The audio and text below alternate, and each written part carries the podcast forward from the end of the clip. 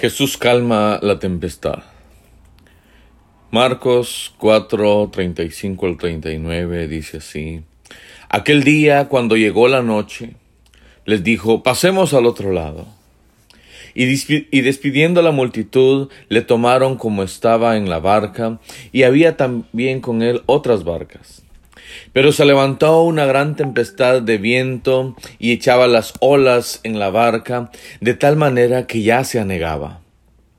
Y él estaba en la popa durmiendo sobre un cabezal, y le despertaron y le dijeron, Maestro, ¿no tienes cuidado que perecemos?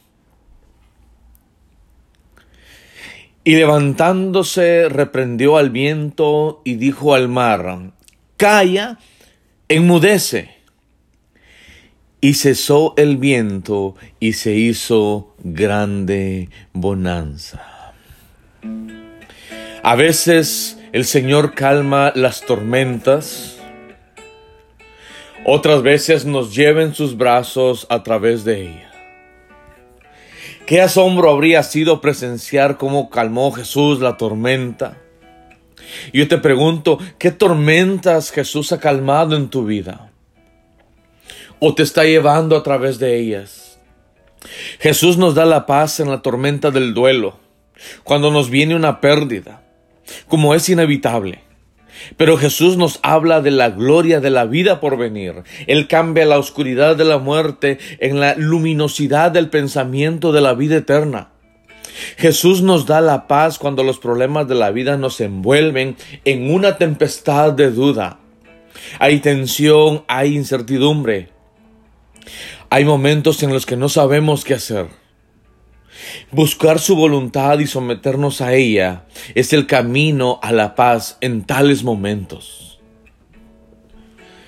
Jesús nos da la paz en las tormentas de la ansiedad. El principal enemigo de la paz es la preocupación. Y nosotros nos preocupamos por todo, por la enfermedad, por el futuro desconocido, por los que amamos. Pero yo te invito a que sigamos confiando. Porque Dios es fiel y no permitirá que seáis puestos a prueba más allá de vuestras fuerzas. Los discípulos sentían que se iban a morir, sentían que el barco se hundía